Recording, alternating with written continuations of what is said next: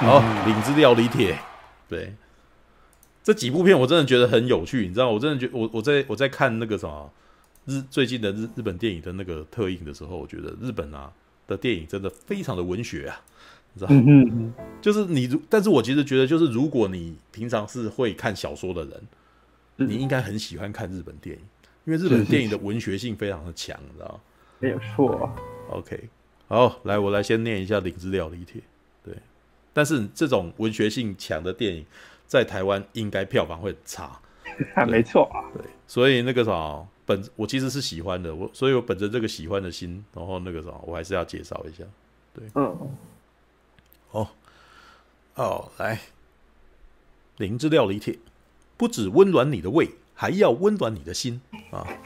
好哦，对，故事。发生在享和二年（一八零二年）啊，西元一八零二年的大阪，一场洪灾让领与儿时玩伴也将失散，父母双亡的领流落街头，被大阪料理名店天满一兆烟啊，一兆庵和一兆烟 一兆庵的老板娘阿芳收留，发现领极具料理天分的老板娘，在领十二岁的时候开始学习厨艺。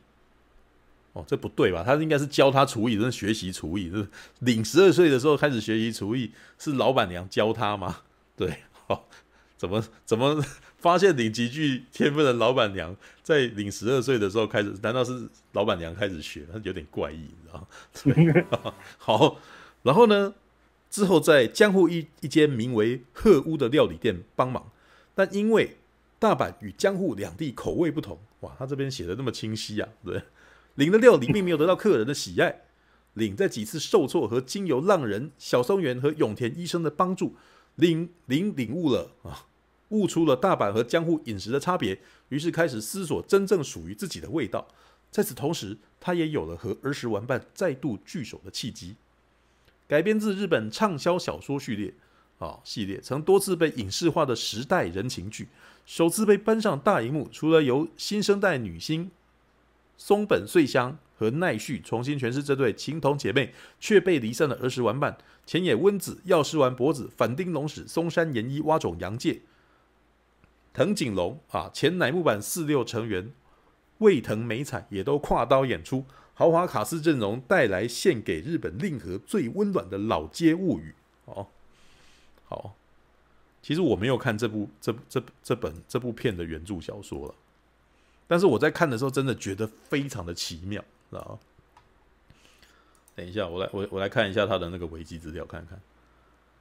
啊，日本呃高田裕创作的时代小说哦，《领之料理帖》哇，他这个这个他写的非常多，那他写的非常多本呢。其实我一开始看的时候，我真的觉得非常的妙，你知道吗？因为他讲的是一个江户时代的故事，可是他。他在说的故事却是一个料理人的成长故事，你知道吗？然后我那时候有有点讶异，说你为什么会选择在江户时代讲这个故事？就是这样，不是会很难写吗？知道吗？因为他同时还讲了非常多时代的故事，知道吗？这前面有一段其实是他跟他的那个什么儿时玩伴，两个都女生哦，完全女性电影，这部片超女性电影的，你知道吗？在江户时代的女性故事。然后呢，他跟他的一个女生朋友，就是小时候呢，会就是玩在一块，然后感情是非常好，好到说他的那个哦，有一次他不小心他的木屐掉到了井里，就跟他就跟他的朋友说，我、我怕我会被骂。然后他的朋友一听，他就把他，朋友就把他的木屐也丢到井里，你知道吗？就说这样子我们两个就一起被骂。然后我那时候看到的时候，心里面想说，干哇，这个这样子那个什么。呃，用井喝水的人是多么倒霉！你们都没有考虑到这个，你都没有看考虑到喝水的人，你知道吗？好，但是那一段其实就在讲说他们呃闺蜜姐妹情深这样子。然后，可是前面他们在小的时候呢，有一段小故事，知道？就是他们遇到了，他们遇到了一个那个什么观相的，知道吗？因为他们那个平常在玩的时候呢，呃，他们都会去一个这种类似那种艺妓的那个地方。然后艺妓的那个，呃，那边的艺妓其实很喜欢这两个小女生，所以就会拿拿一些食物给他们吃，所以他们就会窝在那边吃东西这样。可是呢，那些妓女其实也都会跟他讲说，那个不要在这边待太久，因为那个什么到我们这边来其实不是好事这样子。然后就在有一天呢，就是他们两个人在那边吃那个什么点心的时候呢，有一个恩客就突然间那个什么跑来，然后就端起那个什么两个小女生的那个脸庞，你知道吗？然后，然后旁边的人就很紧张，说以为那这个那个什么这个男人是不是以为这两个小女生也是也是那个什么厨妓还是什么的？然后，然后就跟他讲说，没有没有，他们不是这边的人这样子。然后没想到那个人就说，哦。我是专门在观相的，你的脸真，你的那个面相真是太厉害了，你知道吗？啊，就是就是你的脸呢，等一下我看一下，我有点忘记他，因为他那里面写那个，因为他们日本人嘛，可是他们在里面讲的是汉字，你知道吗？就是就是说江户时代的人都是还是写那个中文的嘛，还是写汉字的。然后他就说他其中一个女生是你是那个什么升天之相，你知道吗？你接下来就是飞黄腾达，腾达不可限量，你知道吗？对，然后接下来他就对女主角说：“啊，你的脸啊，你接下来会过很惨，你知道吗？”哦，但是他有讲，他是说他他把它批一个四个字啊，就是说那就类似那种拨云见雾的意思啊。对，他就说那个什么云云什么呃，意思就是讲说你你那个什么呃，经历过很多不好的事，你你会经历过非常非非常多不好的事，但是你经历过所有不好的事的时候，你最后真的会看到蓝天，你知道吗？哦，对，然后就是在小的时候就已经在那个预言说他们以后会怎么样了，你知道吗？对，然后呢，这个一开始这个故事，其实我觉得我在看这个电影的时候啊，我觉得日本电影就是有这种魅力啊，它它的那个场景啊，跟那个什么环境，就是会打理的很舒服。所以虽然然后他们的讲话的步调跟那个故事的进展都不快，但是你就会真的就是一直都很认真的坐在那边看。嗯嗯，对啊，对，那个时候顺便讲个题外话，这部片我是在真善美电影院看的。哦哟，对，在那个西门的真善美影院，你知道吗？嗯，我真的实在是忍不住要吐槽这个真善美影院。嗯，真善美影院呢，其实我每次进去看试片的时候，都会有一种很大的感慨，你知道吗？就是它基本上是大厅的格局，小厅的荧幕啊。它是一个类似那种棒球场的那种，类似那种棒球场的那种菱形的那种场地，你知道吗？然后那个时候，在这个菱形的场地里面，所有的座位全部都集中，然后盯着那个前面那个角角，然后那个角角有一个小荧幕这样子。所以，如果你要去，你如果去看这边看电影的话，我奉劝大家，你一定要挑第一排。你如果不是在看第一，你如果不是前三排的人，你基本上在看这部电影的时候，就会有一种感觉，我好像在家看电视的感觉。然后，因为荧幕真的有够小，然后可是他座位真的有够多。然后呢，题外话的是，我那天在看这部片的时候呢，还有一个非常令我印象深刻的事情，就是这部这个影厅呢，它的逃生灯非常非常的亮，知道吗？就是总而且这而且它总共左边三个，右边三个有六盏，你知道吗？这六盏那个什么一直发出绿色的光芒，然后一直不断刺激我两个眼睛的旁边，你知道吗？这我就说这个时候，就算你看电影看到最高潮，你都不会，你都都知道你发生事情你要往哪边跑，知道吗？因为实在太亮了，知道吗？然后我回来以后忍不住写了一篇文吐槽，然后下面人才有讲说，这是因为前一阵子被消防局检查了以后，然后他们跟他讲说要换这个灯，但是也未免太亮了吧？你们不能够，你们就不能拿个布把它在放片的时候把它遮起来嘛？就是我很变得很不能集中精神，你知道吗？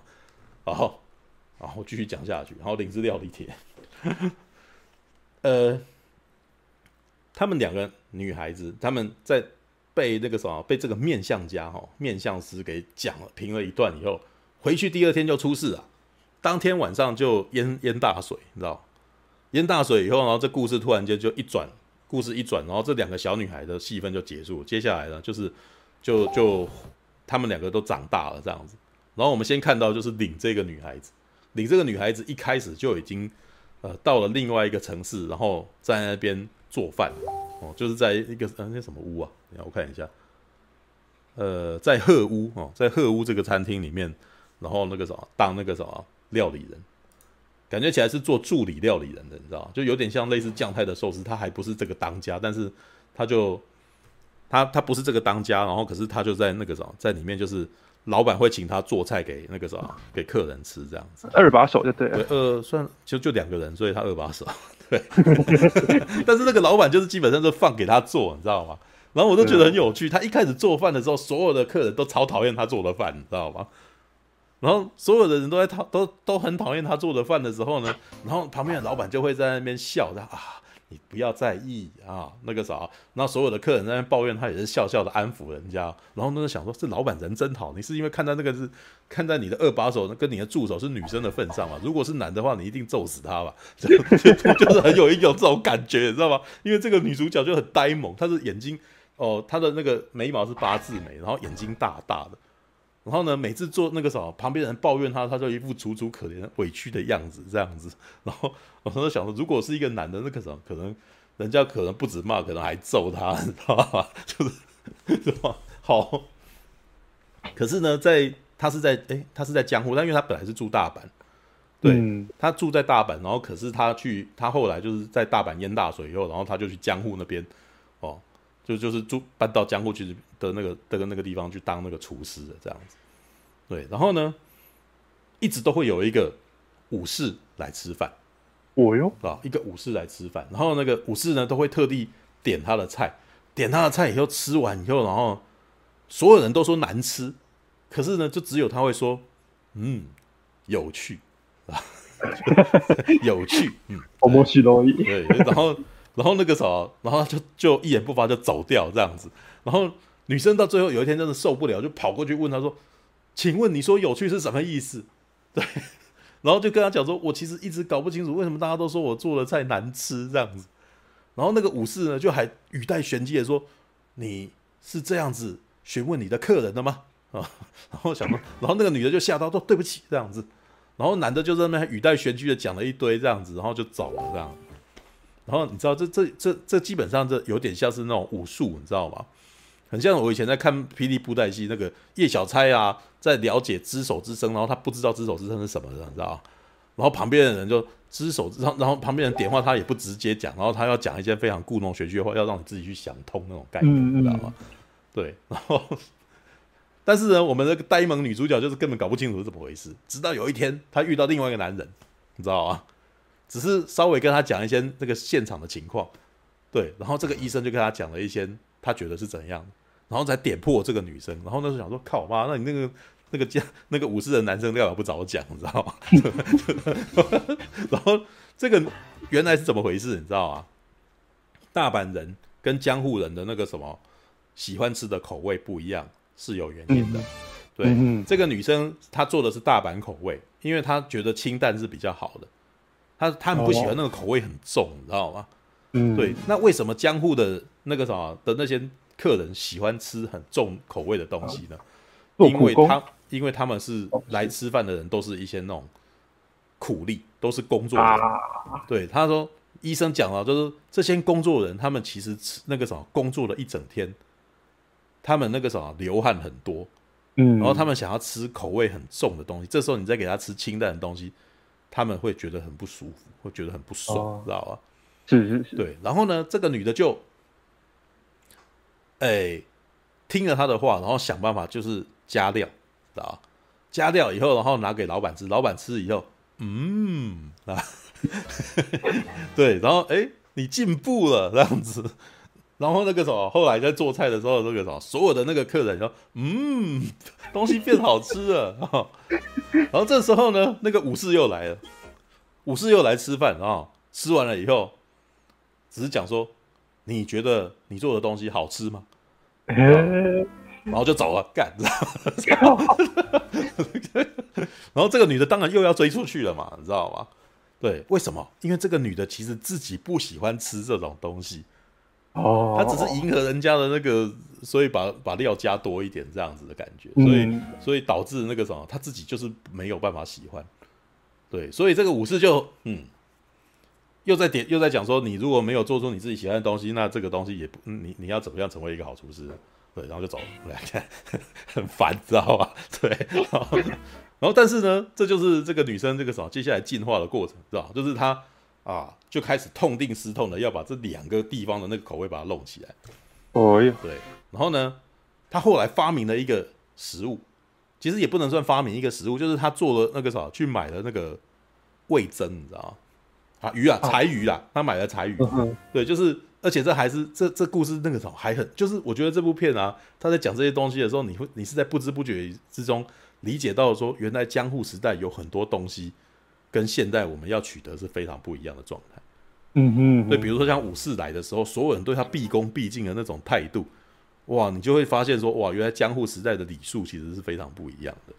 嗯，哦，那像他这一次想要去找那个什么，就是。为了要让他的厨艺更上一层楼，所以他要去找食材。那这个食材呢，很贵。那他那个什么收养他的老板娘呢？哦，其实其实收养他的那个女生，她以前也是一个餐厅的老板娘，但是呢，就是已经没有在做了。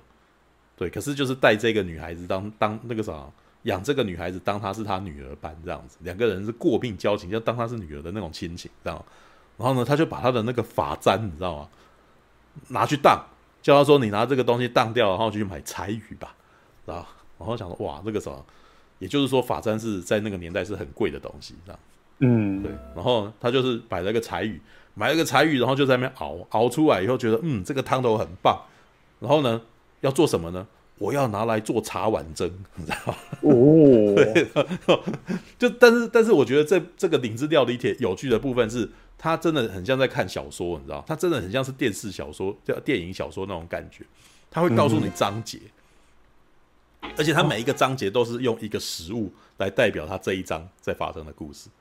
哦，所以他每一次都会先拍一个那种很美的食物，就是那个摆盘，你知道吗？然后接下来才讲故事。然后这个故事本身呢，就是都会，就是等于是每一段每一段落都会出现一个食物，然后这个故事整个连贯下来这样子。对，然后像他前面就是遇到他医生的时候，就还有那种吃那种那个什么，用一根筷子去吃的那种那种类似那种凉拌的那种食物，那种甜点这样子。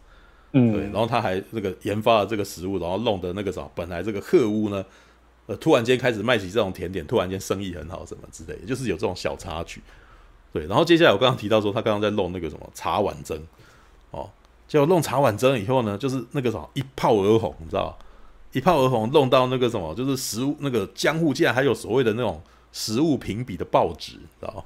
我那时候看的时候觉得超有趣的，就是说，哎、欸，这是江户时代，这是一八零零年代，你知道吗？可是当时竟然有那个美食杂志这类的东西，对，就但是它不是我们现在那种印刷方法，它是用一张那个告示，知道吗？嗯，一张告示说那个什么最好吃的这个什么店是什么，第二好吃的店是什么这样子，然后这间鹤屋你知道吗？就是变成第二名，你知道吗？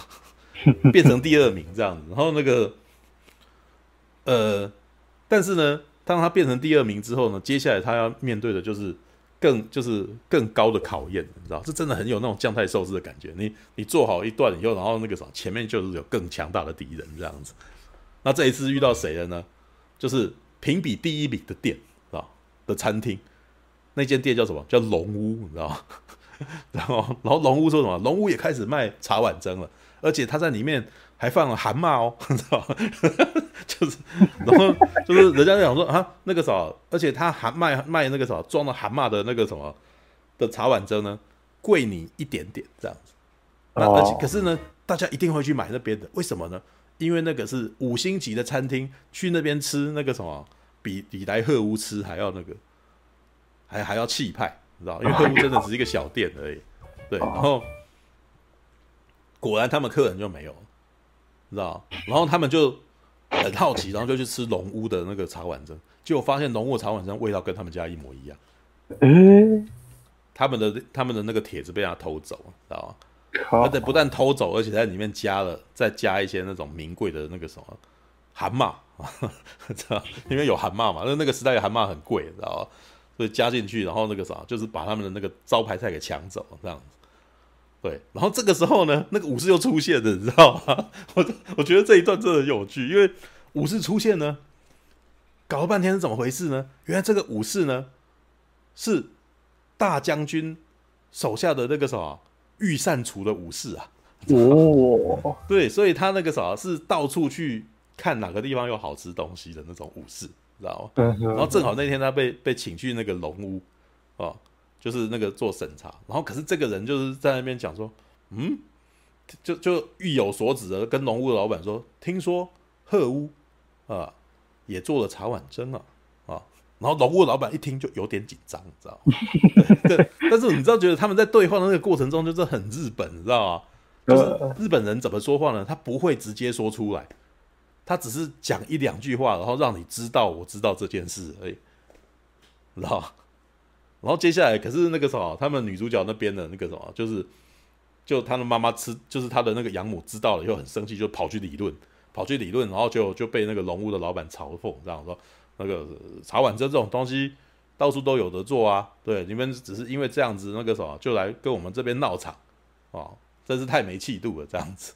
然后然后那个什么，这女生就很生气，你就很生气，你知道吗？她就说：“哦，我一定会在料理上面赢过你们的啊、哦！”你知道这好热血漫的感觉，你知道吗？就就跟他呛香这样子，结果回去以后，他们家的那个什么贺屋就失火被烧掉了。被人家纵火，你知道？被龙屋纵火烧掉，你知道？然后这边那个啥，基本上女主角到这边已经深陷谷底，很痛苦，金干扣，你知道？就是那个什么，他们连自己的店面都没了。但是呢，这时候突然间冒出了另外一个故事来，你知道？这我跟你讲，这绝对不是好莱坞的电影会有的东西，知道？对好莱坞电影来讲，你这个结构怎么会到这边又再冒出新角色来？知道？很奇怪吧？对不对？对，但是这是这是一本小说改的电影，这部电影、oh. 这部电影的结构就抄小说的，对，就非常文学，你知道吗？所以你看到那边顺，你知道，你就是觉得就就就这样继续看下去吧。对，然后话说那个什么拉雅，你知道吗？熏熏、uh. 就是如果拉雅他用日本人的方法来拍，可能也不会这么奇怪。对，你知道拉雅的情况是他又要好莱坞好莱坞类型化，然后它本身的结构却又是文学性的东西。所以变得很诡异，嗯、知道？好，来那个怎么回事呢？搞了半天，有一个艺妓啊，前面其实都有一点点小小的那个什么小伏笔啦，就有一个艺妓常常会来这边吃他的东就是他不能那个艺妓是不能出来的。如果你们知道的话，就是在江户时代的艺妓，那个什么名妓是不能够抛头露脸的。哦，完全不能出来，就是被关在里面，然后有恩客来，他才可以出去，这样才可以去接待那些人，这样子。而且呢，这个艺妓太有名，有名到叫做幻之艺妓，你知道吗？我靠，哦，花魁啊，叫幻影花魁啊，你知道吗？就是没有人知道他真实的身份是什么，每个人都在猜他到底是谁，你知道？然后，然后那个，可是就就是会有一个流氓样的人一直跑过来说要买，就是要请他做东西给他吃，这样子。这个流氓样的人呢，是中村狮童演的。对，他变得很胖，你知道？他已经不再像以前赤壁的时候那个瘦削的甘宁，你知道吗？对，然后好，就是之前一直都有请他做东西，然后呢，搞了半天，原来这个花魁正是他小时候的那个玩伴，就是另外一个被关面相，就是你之后不可限量的那个女那个女孩子，她的不可限量就是她成为最厉害的花魁。你知道吗？对，但是这个女生呢，发现了，就是就是听说有一个女那个啥，从大阪来的那个啥女厨师做的东西很好吃，然后一开始可能她只是觉得这个啥家乡的味道，她想要来，对，她想要吃吃看，就一吃就是发现说，哎，这个女生好像我认识她，你知道？对，然后呢，大概到这个时间点，那个啥。这个花魁出手救了女主角，对，他叫中村狮童，这个对他始终不移的一个男的那个护卫，你知道吗？就带带东西来，就是请他请他帮忙做饭，请他帮忙做饭的时候，这个女生其实就已经知道说他是，就是两个人其实，在中间都已经知道说，呃，有一个这样子的朋友在那边，但是就是没有办法见到他。哦，那一段其实还蛮蛮伤心的，你知道吗？因为那个领这个演员其实。就是演那种很呆萌的女孩子，她有一个外号叫八字眉女人啊。那个武士每次跑过来都会 八字眉，知道就就看起来很无辜的样子，这样子。当他知道了他的同伴在那边当花魁的时候，他抓一把抓住那个中村司童，然后说：“请让我见到他。”然后渲然欲泣，你知道吗？那一段我其实觉得还蛮感动的，因为这个女生演到就是说，明明知道你的你的朋友在那边，但是你们两个就是怎么样都见不到面。对，就是真的，就是那个按照规矩，她就不可以去这样子。然后中间还有几段是说，知道就是只好那个啥，两个人隔着那个屋子，你知道吗？那个领在楼下，然后那个他的朋友在楼上。然后呢，他就是发出狐狸的声音，因为他从小就被人家这个女生就被人家笑说脸长得像狐狸，狐狸精，你知道吗？然后，然后女主角每次都，女主角每次那个什么想念他的时候，都会跑去拜那个狐狸庙，你知道 狐狸神啊，对，然后就是想说为什么？因为我的好朋友那个什么长得像他，然后来拜他的时候就会想到他这样子，而且又觉得狐狸神大家都不拜他很可怜，然后就会带贡品给他这样子，对，然后这个时候这个他的花魁朋友出手相救，给了他很多钱。知道，然后因为给了他很多钱，然后我们的鹤屋又重新建起来，而且重新装潢非常漂亮，你知道吗？然后，然后生意兴隆，你知道吗？你看，看这根本连续剧的剧情，你知道吗？可是，在电影里面就这样顺顺的演出来，我们就继续看下去这样子。然后中间还有其他角色哦，就是还有其中一个那个什么老是来他们那边光顾的作家，你知道吗？然后旁边的人说，这作家是谁？一个脾气非常不好的作家，明明觉得东西很好吃，然后出来以后还要故意讲说，哼。还还不错啦，这样子，就是他他后来在那个电影里面变成一个很有趣的角色，大家都看到他在骂，然后都觉得很好笑这样子。然后呢，这个女这个作家呢，旁边人介绍他说什么？这个人啊是南宗理健八犬传的作家哦，你知道吗？哦哟，哦哟，然后这这真有其人这样子是吧？对。然后后来让我注意到一个很有趣的，就是药师丸博子还要演我们这部电影呢，你知道？药师丸博子以前就是演《八犬传》的女主角啊，你知道吗？有点故意，你知道吗？然后呢，演到这边就是那个女那个作家想要去，那个作家想要探那个什么幻影花魁的真实身份，然后后面就是这一段呢，就是你呢就是拼了命的希望说你不要过问这件事情，希望你能为什么？因为他的呃中村狮童啊。他他觉得他自己的人生使命就是要守护这个幻影花魁，你知道吗？嗯，要守护这个幻影花魁，只要有人想要打探他，我就要杀死这个人，你知道吗？对，所以在差点就在领的那个鹤屋里面出人命，你知道吗？因为那个什么，他的作那个作家就找一个那个什么，就就是在打探消息嘛，然后就在鹤屋的那个一个小房间里面，然后就在探听，就是想说那个这个花魁他的本名叫做什么名字，就结果。差点就要问出来，说这时候中村狮童冲进来，拿出他的小刀要杀死他们两个人，这样，然后，然后我们女主角就赶快这个找，因为都是大家都这这两方人马都是彼此认识的，所以他都认识，所以他就紧紧抓住中村狮童说：“你不可以这样子哦，我的朋友绝对不会希望你死掉了啊。”为这件事情，这种蠢事付出生命呢？这样子，然后中村狮童就感到有一种尴尬，因为他刀子已经伸出来了，这样子，然后结果又被人家这样抓住，然后觉得有点囧，然后就跑掉，然后就就离开这样子，对，面子挂不住就离开了这样子。但是呢，他接下来就变成领要负责维护这个秘密，他要对这个作家呢守住这个，他要想办法让这个作家不要说出幻影花魁的事情，这样不要不要继续打探下去。对，因为他只要继续打探下去，中村狮童就会杀他。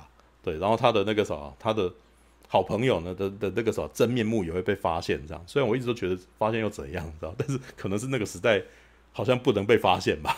对，然后那怎么样让这个作家闭嘴呢？还是一样要做料理，你知道？他必须要想出一个非常厉害的料理，让他那个什么吃了以后心服口服，就不要再。继续查探下去，你知道？就你看，就就这又是这一章，他就是我刚刚不是讲到他进每一章都会有一个有一道菜嘛？他做这一刀就是这一道菜这样子，对。然后这道菜就是击败了这个 作家，让他心服口服，就是那个什么，就跟他讲，就是愿意为了他改写这个故事剧本这样。对，哇！但是呢，那个作家就接下来写的东西就是说，那我现在就不写幻影花魁了，我现在要写的是一个厨师如何改变了他这个花魁啊，他的未来。然后就我说哦，原来这个什么这个呃这个厨师他那个什么靠自己努力让剧作家打算要写他的故事了呢，这样子，知道吧？那然后就看看看看到后面呢，就是这部电影我我就在想说他们到底要如何结尾，你知道吗？这故事感觉起来讲的没完没了，你知道吗？嗯，最后怎么结束呢？最后的结束是这个哦，里面有一段就是这个女女生啊，有她喜欢的男生。哦，就是那武士先生？废话，就武士先生，因为那武士先生嘛，每次都来讲。可是里面有一段，也有一段有趣的，就是那个医生感觉起来是很喜欢这个厨师，对。但是那个感觉起来，就是医生突然间可能在某一段对话就发现了，这个女生其实内心深处就是没有把她放心上，她想要心心目目、朝思暮想的全部都是这个武士先生啊。嗯，然后而且呢，就是在那个刚刚我们提到他是找那个剧作家，然后呃。请剧作家保守秘密，然后用一个料理来那个啥让他闭嘴的时候呢，然后跟他讲这个他小时候，因为他已经讲完，就是已经让这个剧作家心服口服了。然后呢，他接下来就开始讲他自己的，他开始就开始讲他他跟他的那个伙伴啊，这个青梅竹马这个闺蜜的故事，你知道？讲这闺蜜的故事的时候，正好那个武士先生来了。那个武士先生也很有趣，因为武士先生呢之前就还跟人家相亲，跟谁相亲？跟那个龙，跟那个龙龙屋的那个餐厅的那个女儿要相亲，结果他那天没去，你知道吗？然后没去，然后就特地在外面徘徊到晚上，然后就是。终于到了鹤屋来，我想这个男的也是不是很坦率啊，知道然后进来要找这个领哦，找这个女主角，然后呢，正好走进来的时候，正好那个走走到楼梯一半的时候，就听到剧作家跟这个领在讲这个啥，她闺蜜的故事，知道吗？然后这个女生就是说，我一定要想办法为我的这个要让我的好朋友出来，知道吗？因为他是个花魁，然后没有办法，就是就是没有办法享享受他应有的自由与幸福。对，所以我绝对要想办法那个啥，用我的能力想办法让他出来，对吧？然后那个剧作家就不是就讲说，那我就就把我的故事改，就是那个啥，我我就等着看你的故事吧。那我希望那个啥，我就就就要写这个什么，一个厨师与一个花魁的故事。意思就是说，如他，我觉得那个都没有讲清楚。但是你如果是一个有在认真看电影的观众，你这时候应该知道他什么意思。就是这个剧作家，就是说，就是说我保留这个最后的结尾，到你把他救出来，我就可以帮你写出这个结尾来。对，然后呢，当这个剧作家走出来以后，跟那个武士先生照面，然后武士先生看了看你，然后就跟他讲说：“你绝对要实现你的梦想哦。”然后就走掉了。然后那个领就追出去，然后两个人那个时候互相见，那个时候互相看了一看，然后讲了一些话以后，然后最后回来以后，领就。抱着他的养母，然后大哭，他说：“武士先生以后不会来了。”然后啥意思？不，什么意思哦？我旁边的这个两个妈妈观众也在什么意思？为什么？你知道？我说：“你们怎么会不知道呢？因为如果他要为这个，如果如果他要去赎他的那个什么好朋友的话，是不是就是代表要冲事业呢？”嗯哼，对。那如果要冲事业，你要你就不能变成人家的老婆啊？啊？因为在那个时代，如果就是她如果嫁了人家以后，她就是相夫教子去了嘛，懂意思吧？就是至少在这个女性时代，女性权利比较低微的年代，女生嫁给男生，嫁到武士门下，是不是就是要为他打理家务，然后为他生小孩？哦，怎样怎样？就不能去拼事业？对，他就不能拼事业，他就不能够把鹤屋做到最大，然后想办法赚钱，然后帮让他的那个花花魁回来嘛。所以他话没有讲清楚，但是我已经知道他是话什么意思了嘛？就是这个女生人生有更重要的事情，她为了要这个什么，为了要救她的好朋友，为了让她的朋友跟她的朋友再相聚，所以她要放弃目前一个她爱的男人，然后放弃这个男男生，甚至都已经过来找他了。虽然男生什么也没讲，知道吗？但是两个人四目相视，你就知道两个人就互相爱慕这样子。对，话也没没有讲很多，但是我都看懂他什么意思啊。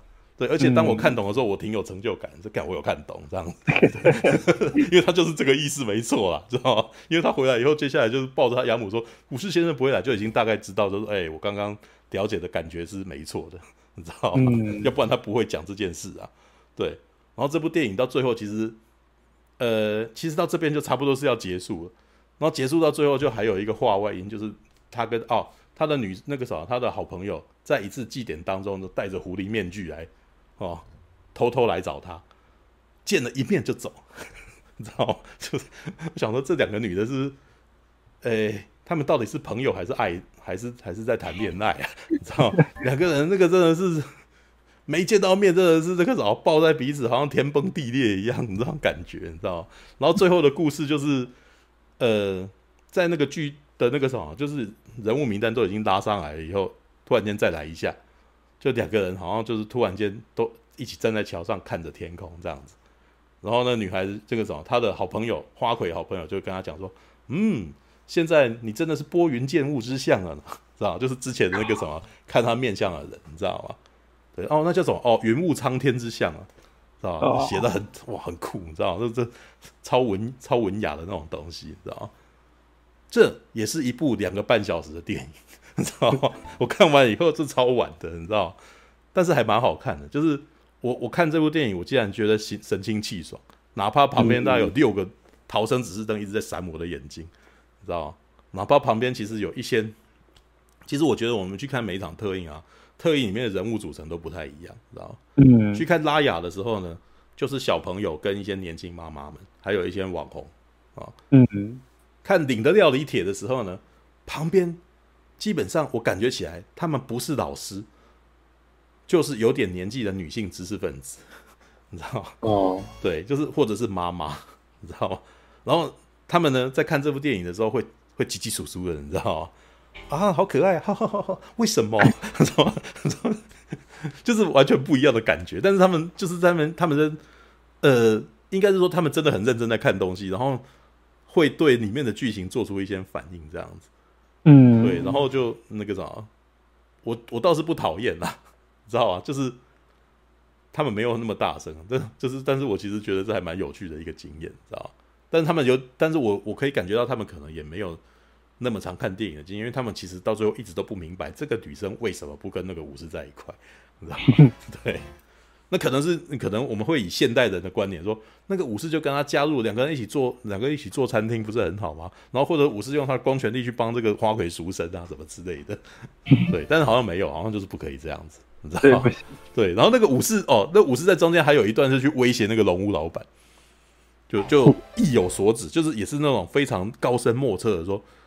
听说鹤屋的火灾不是偶然啊，对，然后说，嗯，这一次就先算了，但下一次可没有那么简单啊，你知道，他就是语带保留在威胁那个龙屋老板，你知道吗？就是意思是说，我知道是你，你派人去这样子，你知道吗？对，但是这部片的每一个人讲话都很意，就是有点那种那个什么，呃，我觉得尤其是武士先生啊。莫测高深的，知道？对啊，这部片很有趣，它是一部两个半小时非常文学味的电影。嗯，对。然后，呃，你可以感觉起来，它是在，它应该就是在那种江户城，就是那种日本应该有那种影视城啊，那种江户，就是江户的那种那种街道啊什么，他在里面把它演完。可是我每次都觉得说，日本人他们在维护这个影城啊，真的维护的很漂亮。就每次看我都觉得哇，这个场景超舒服的，你知道？好美哦，你知道，好好看的感觉。对，好吧，这个是《领之料理帖》。对，这个应该已经上映一个礼拜了吧？它好像还有小说在台湾现在有上，所以我之前还有看到那个什么，他们出版社好像还有那个，还有在在做那个什么送书贴文什么之类的。阿姆罗，为什么你唔去完成家己的任务呢？起来！